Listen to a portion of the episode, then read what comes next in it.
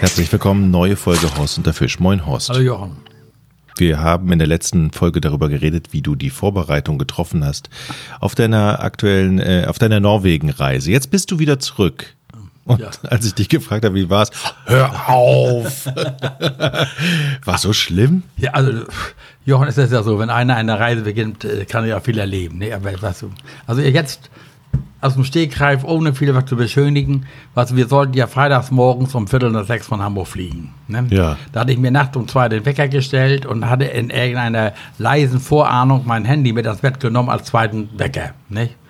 Weil weil hatte doch Angst, dass du verschlafst, so zwei Uhr Du hast also aufstehen. zwei, ein- einen Wecker und ein Handy. Ja, genau. Falls, das, falls der, den einen Wecker nicht hörst, Ja, ausdrückst, genau, dann. habe ich, hab ich noch nie ein Problem mit gehabt. Ja. Auch nie, das ist auch wirklich das erste Mal, dass ich das Handy mit in mein Schlafzimmer genommen Okay. habe. Ne? Du, und irgendwo, ich war gerade eingeschlafen, nachts um zwölf oder was, bing. Ich sag, wer will denn jetzt wieder was von dir? Dann überlegst du, guckst du, guckst du nicht. Na, lässt dir dann noch keine Ruhe, ich guck. Der Flug gecancelt. Ouch. Ne?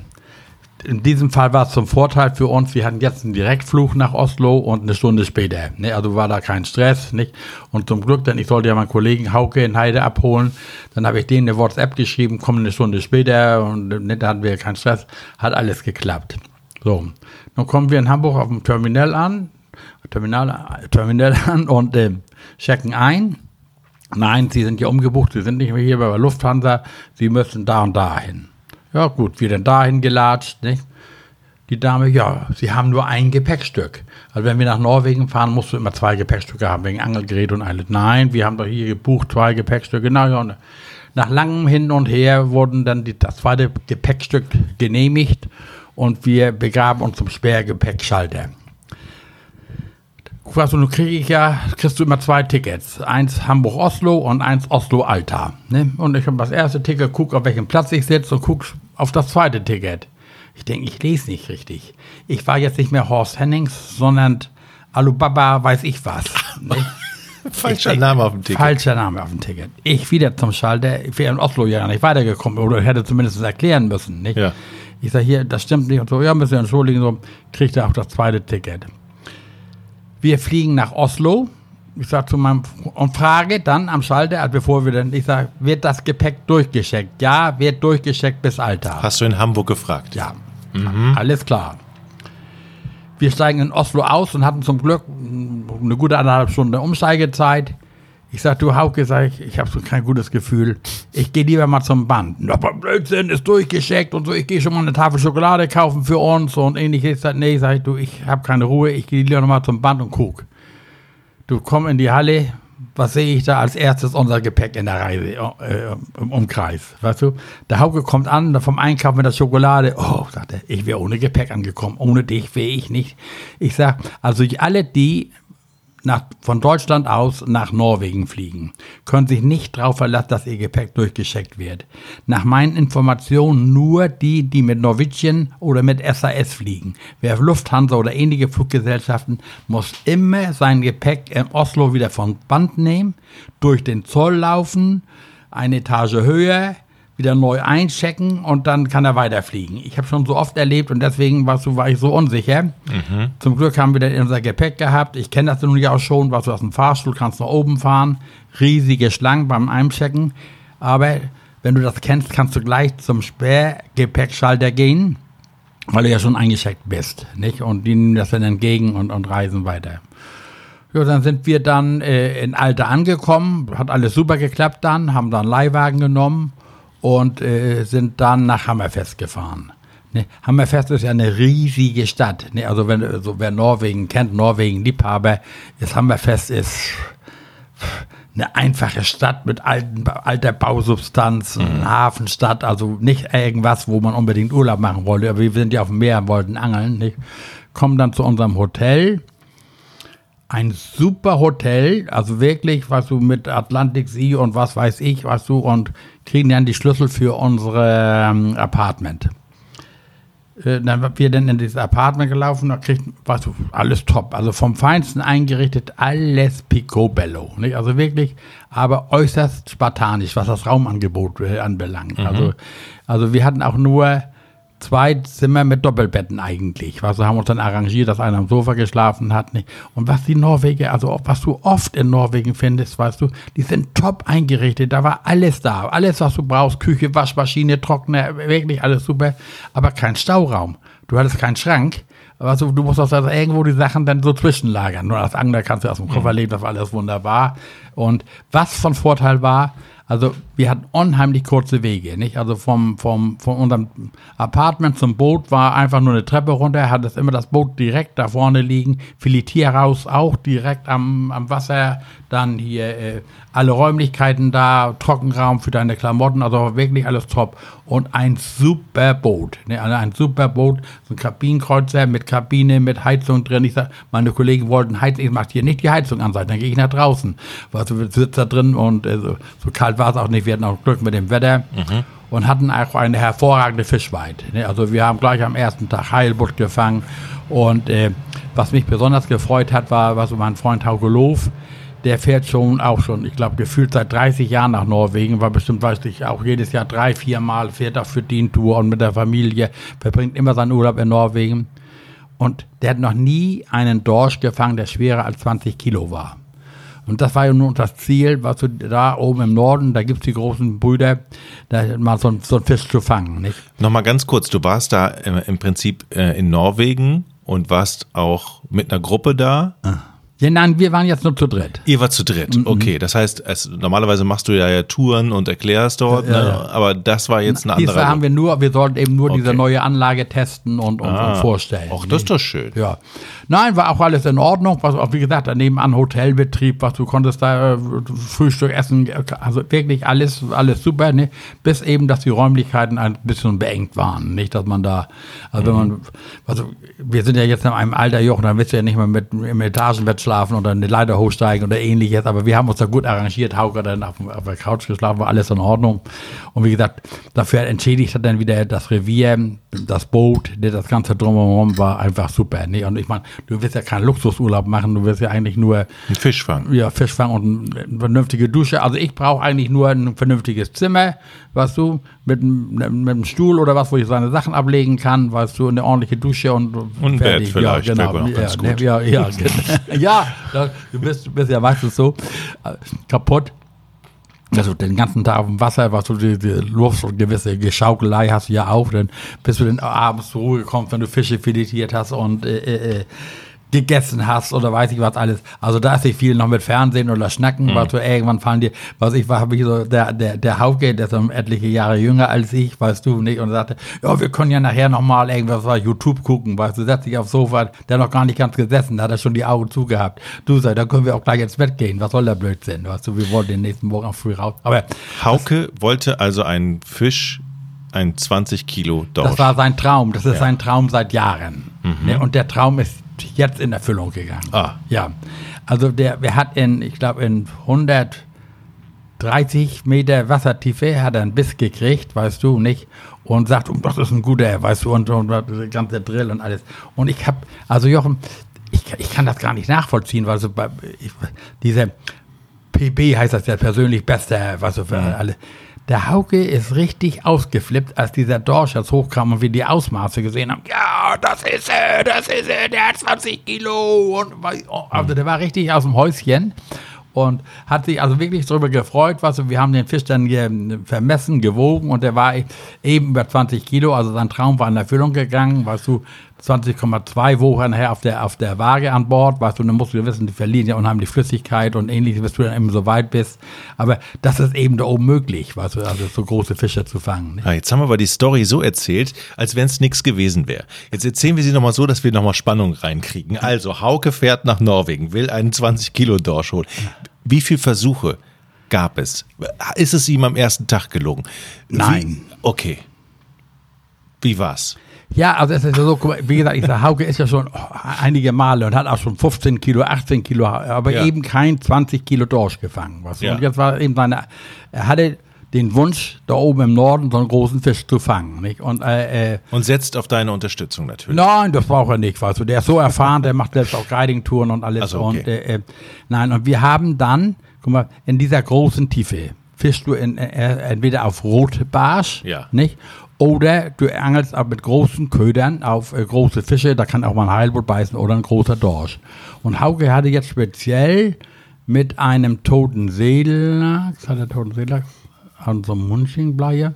Ne, speziell jetzt auf große Fische gesetzt, also auch einen richtig großen Köder angeboten. Und ich habe parallel daneben mit einem Rotbarsch-Vorfach.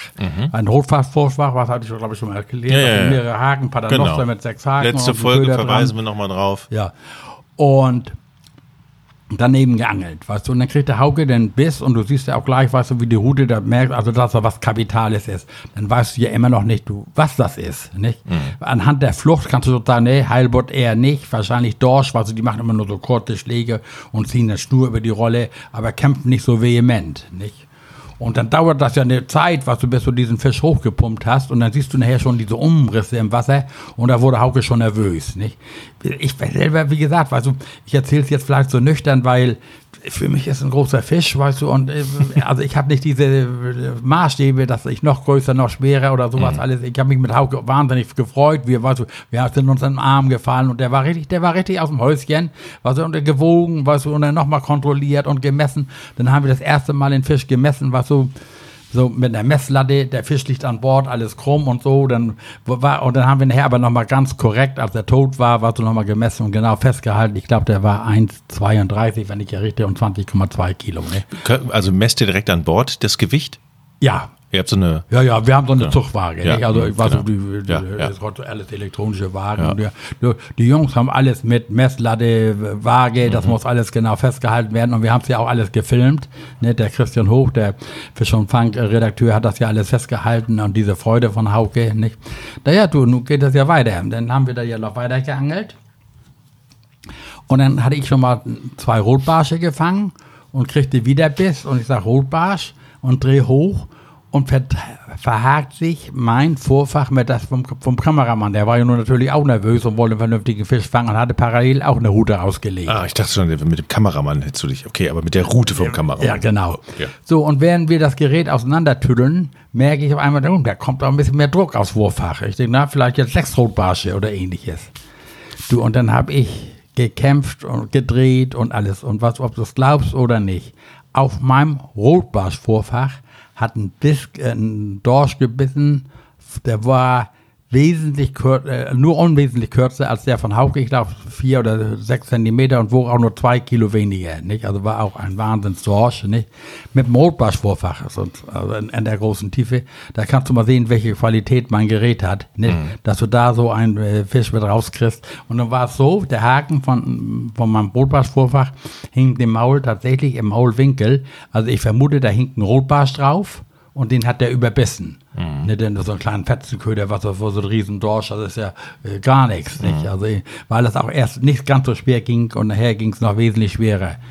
Ja, nun hatten wir ja Blut geleckt. Nicht? Dann haben wir noch weiter geangelt. Wir haben dann auch noch diverse Dorsche gefangen. Also ich habe sehr viel Dorschfilet diesmal mitgebracht.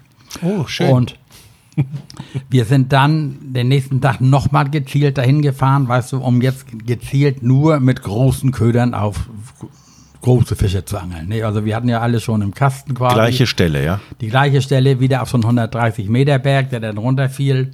Und äh, du, komm an, lassen runter, bums, gleich Bisse, gleich Bisse.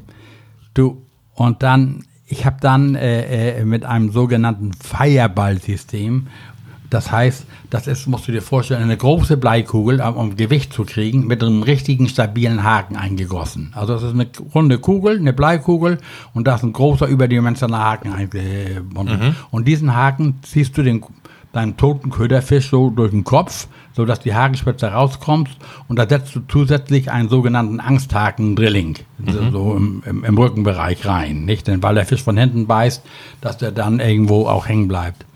Lass diese Montage in Grundnähe, weißt du, dann drehst du mal so ein paar Meter runter, lässt wieder runter. Du, dann kriege ich einen Einschlag. Also ich habe ja viele Fische gefangen in meinem Leben. Du, aber von dem, den, also die Route krumm, ich musste, konnte nur pumpen. Das heißt, was du mit aller Kraft die Route hochziehen, schnell ein paar Meter oder einen Meter Schnur gewinnen, dann wieder runterlassen. Und ich habe da richtig, und wir waren also, wir waren alle gesperrt. Und dann auf einmal schlitzt aus, was der Fisch ist weg. Ne? Nein. Dann da war, da war ein Seelachs drauf, so von circa 40 Zentimeter als Köder. Ne? Da war unten am Schwanz, war der, also die, die, die Heilbutte oder auch die Dorsche, die haben ja nur kleine Zähne, also die, die, die Kappen nicht, was, das war nur so eingerissen. Ne? Und ist der Haken ausgeschlitzt. Ne? Was glaubst du, was es war? Ah, Ich nehme an, großer Dorsch. Ne? Der, also vom Fluchtverhalten her eher ein Dorsch als ein Heilbutt. Nicht? Und was anderes kannst du nicht Wo unterscheiden die sich da? Der, der Heilbutt macht, was so, der macht so diese sogenannte Heilbutt. Wenn der beißt, dann, was du, wenn der Butt ist ja so, was du, macht ja diese äh, Flipperbewegung dann, nicht? und das merkst du in der Rutenspitze und dann fängt er an und flüchtet und dann hast, kannst du den auch nicht halten. Der reißt die Schnur von der Rolle, was für ein Fisch in der Größe, ne, die kämpfen dann richtig und die Dorsche machen also so Kopfstöße mehr und ziehen dann nur so nicht das schwere Gewicht und versuchen dann ein paar Fluchten zu machen, abzuhauen, aber eben nicht mit der Geschwindigkeit eines Heilbutts. In der Regel ist das so. Ne? Aber wie gesagt, weiß keiner genau. Du, das sind immer die größten Fische, die man nicht gesehen hat im Nachhinein. Also Heilbutt haut ihr eher ab als ein, als ein Dorsch? Der macht mehr. Ne, der, also ich habe Heilbutt gefangen, Jochen von 1,20 Meter oder ich weiß, ich nehme das nicht so genau, einen schönen Heilbutt. Der hat Fluchten gemacht von einer, von meiner fast geschlossenen Rollenbremse, weil die hat eine Zugkraft von 16 Kilo. Ist der zweimal habe ich den hochgezogen und zweimal wieder abmarschiert bis zum Grund und wieder, den muss ich wieder hochpumpen, nicht?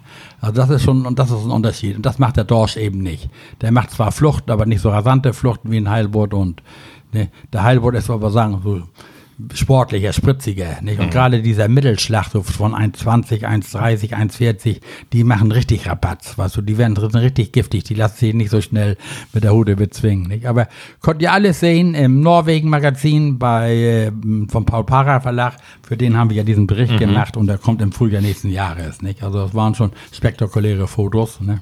Da musst du mal Kollegen mal hier einladen, dass, der mal, dass wir mal zur dritten Podcast-Folge machen. Ja, können wir gut machen, ja. Ne? ja. Hier herzlich eingeladen.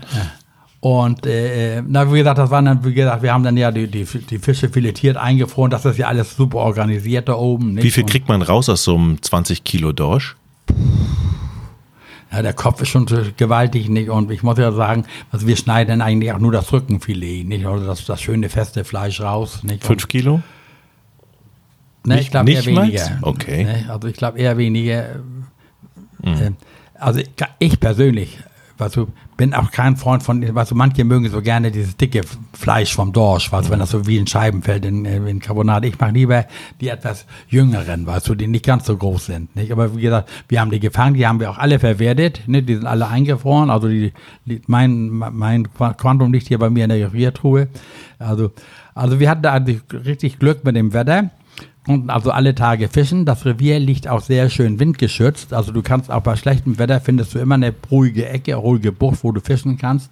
Heilbutt sind allgegenwärtig, nicht? Und äh, wenn das Wetter es zulässt, kannst du dann auch mal offshore fahren, also raus auf den Atlantik. Da wohnen in der Regel die Riesen, also die großen Fische, nicht? Ist so ein Revier heilig für euch, dass ihr das nicht verratet? Nein, oder? nein, du, wir, das ist im Gegenteil. Ja. Wir sollen das ja jetzt bewerben und Ja. äh, äh, das kann dir. Aber die genaue Stelle meine ich. Ja, nein, wir geben auch die Position an. Du, ich komme da wahrscheinlich nie wieder hin. Also wir geben die Mhm. Position an, wo wir Rotbarsch gefangen haben, wo wir Heilbutt gefangen haben, wo wir Dorsch gefangen haben, nicht?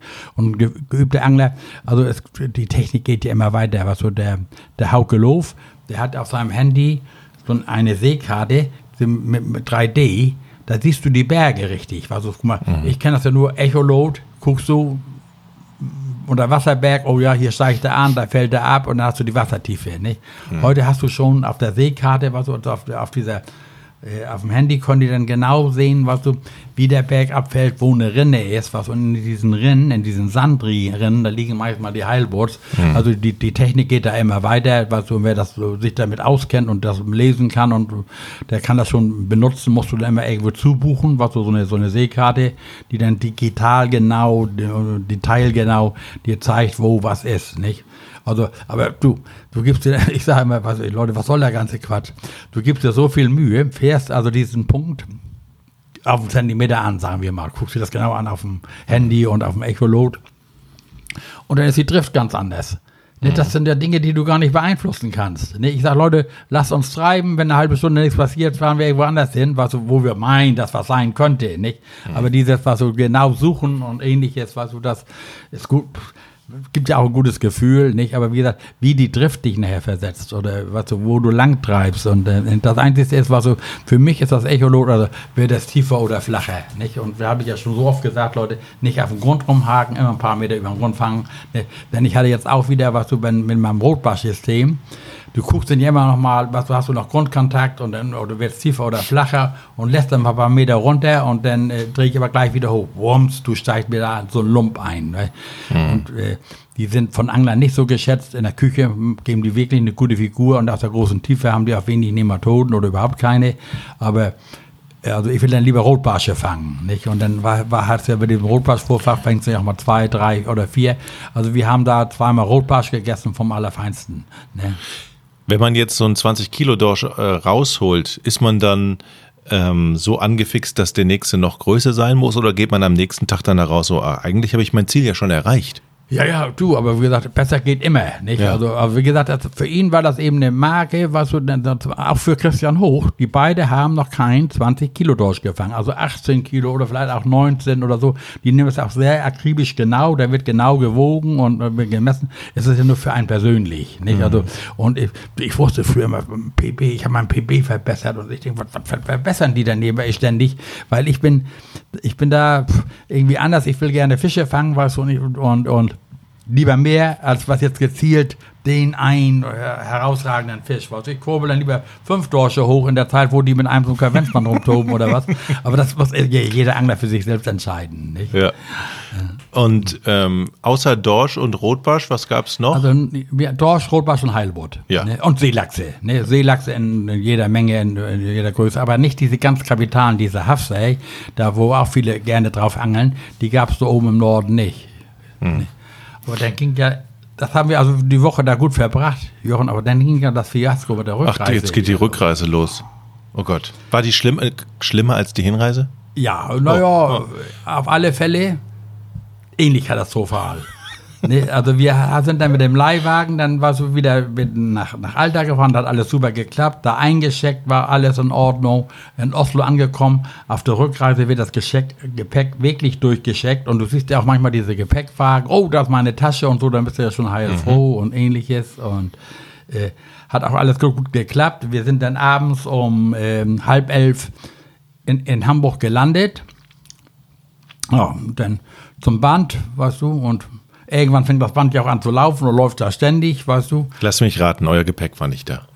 Es war alles da, bis auf eine Tasche von Nein, mir. nicht das, der Fisch. Der Fisch ist gekommen. Der Fisch ist gekommen? ja, ja. Also deine Angelrouten sind noch da? Angelroute nicht weg, Rollen weg, also mein ganzes persönliches Gepäck, ah. also mein Zeug. Ne? Und das war jetzt ja, also in der Nacht von Freitag auf Sonnabend. Hm. So, ja. Dann, was du stehst du einen Augenblick und guckst erstmal verdattert, ja, kommt nichts mehr. Es stehen auch keine anderen Leute. Du musst zum Schalter. Eine, ja, muss zum Schalter.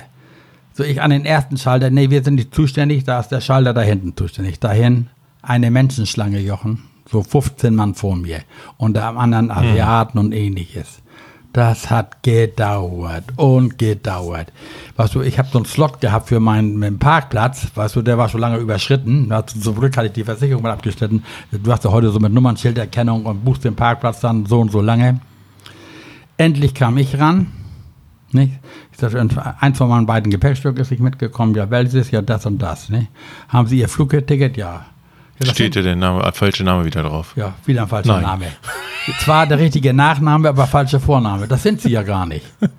Ich sage, ich war ich glaube, ich sage, ich, will, ich, ich, ich, das kann doch nicht wahr sein. Wie hieß du denn? Ich glaube Sebastian oder was, weißt du, ne? Sebastian Henning. Ja, ich habe das Flugticket da ja noch liegen weil was du dann, ja, dann wird das da ja aufgenommen. Die Dame hat sich sehr viel Mühe gegeben, war, war freundlich und dann kriegst du auch gleich äh, eine Mail auf Englisch.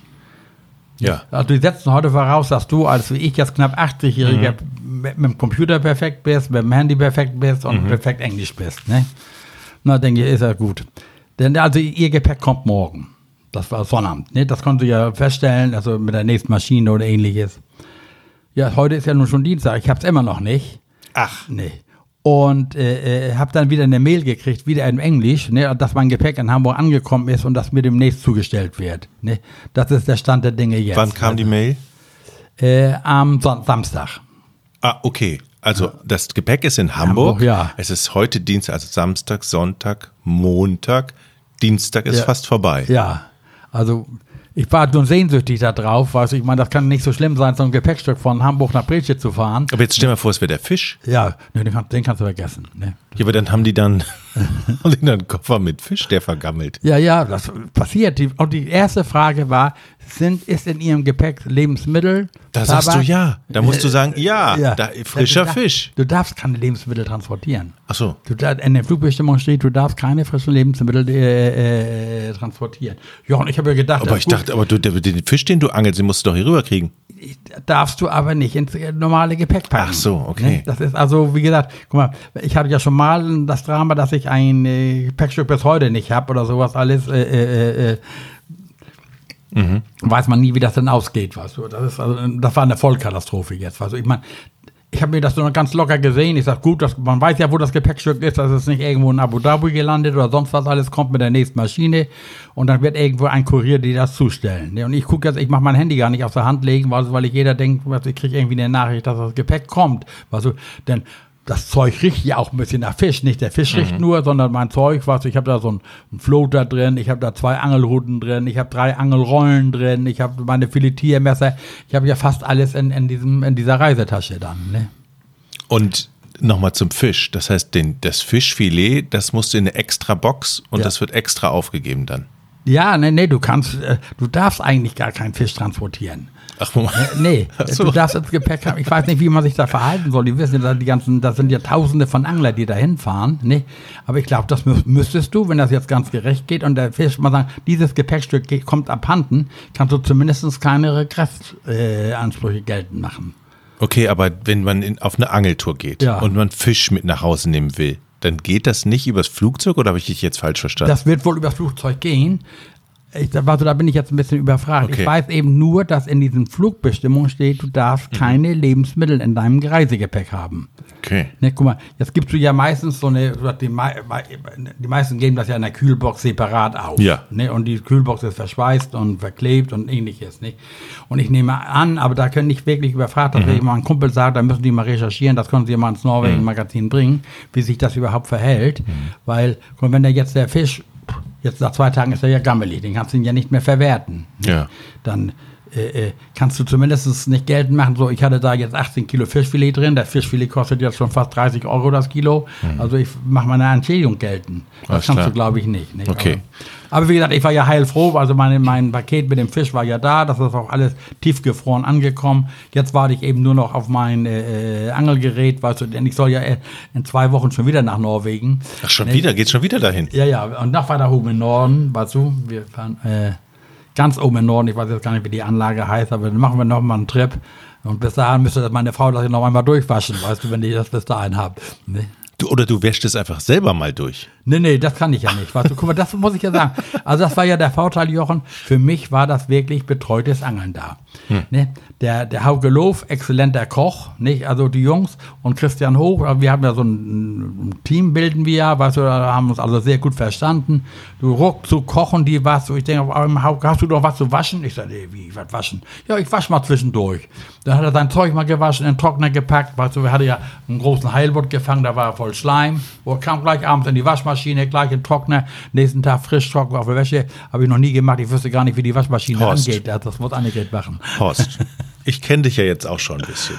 Und ich schätze dich auch sehr. Ist das nicht ein Ding, was du nochmal lernen möchtest oder dir zumindest Mühe geben kannst, dass die Zeiten voranschreiten und, und wir Männer mehr Aufgaben übernehmen?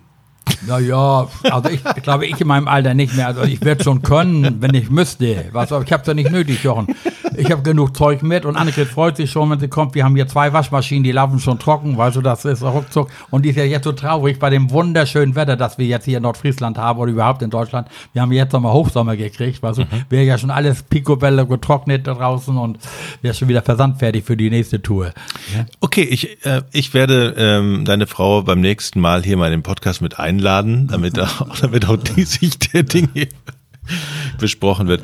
Ähm, also in zwei Wochen geht's wieder los und ähm, ist dann dann schon wieder jemand dabei, der wieder einen Megafisch äh, als Herausforderung hat?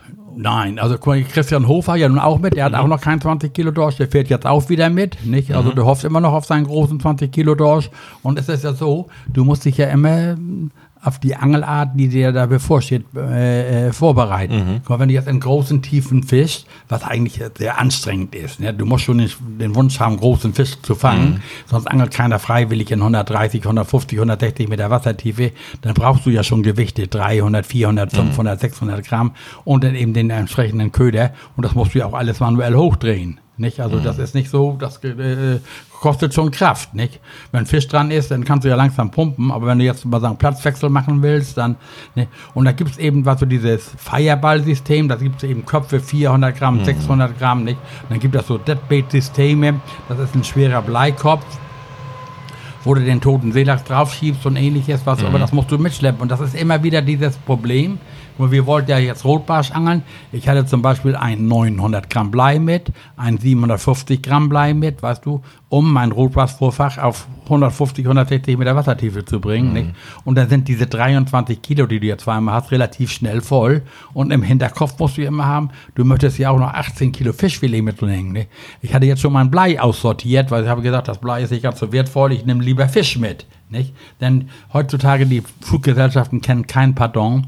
Wenn das äh, Gepäck 100 Gramm schwerer ist als 23 Kilo, sofort nachlöhnen, weißt du, und äh, oder was rausnehmen. Hauke, da haben wir dann auch noch den Fehler gemacht, weißt du, wir, wir packen das Gepäck auf dieses, muss ja alles fast selber machen heute. Ne? Am Sperrwegschalter, Scanner ran, Error. Ne? 25 Kilo. Oh, was denn nun? Zwei Kilo rausgenommen. Ne? Wieder rauf. War noch schwerer. Wir hätten dann erst wieder so was so Tara drücken müssen auf Null. Da war dann schon irgendwie so ein kurzes Gewicht drin. Weißt du, dann haben wir hin und her gepackt, weißt du, und letztendlich hat es dann doch geklappt. Also, äh, Wie man sich richtig auf Norwegen-Reisen vorbereitet hat, haben wir in der letzten Folge von Horst und der Fisch ausführlich besprochen. Kann man nochmal nachhören. Horst, vielen Dank für diese tollen Geschichten. gerne, Jochen. Und ähm, in drei Wochen gibt es dann die nächste Norwegen, den nächsten Norwegen-Kracher. Und ich bin wirklich gespannt. In der nächsten Woche bei der neuen Folge äh, lösen wir das dann auf, wann das Gepäck hier ankommt, wenn es denn überhaupt ankommt. dann mal nicht den Teufel an die Wand. Ich habe ja jetzt noch äh, Das heißt- Ärger mit dem. Das heißt, du wartest auf die Klingel jetzt hier, die Türklingel. Ja, ja. Okay. Horst, vielen Dank. Ja, gerne, Jochen.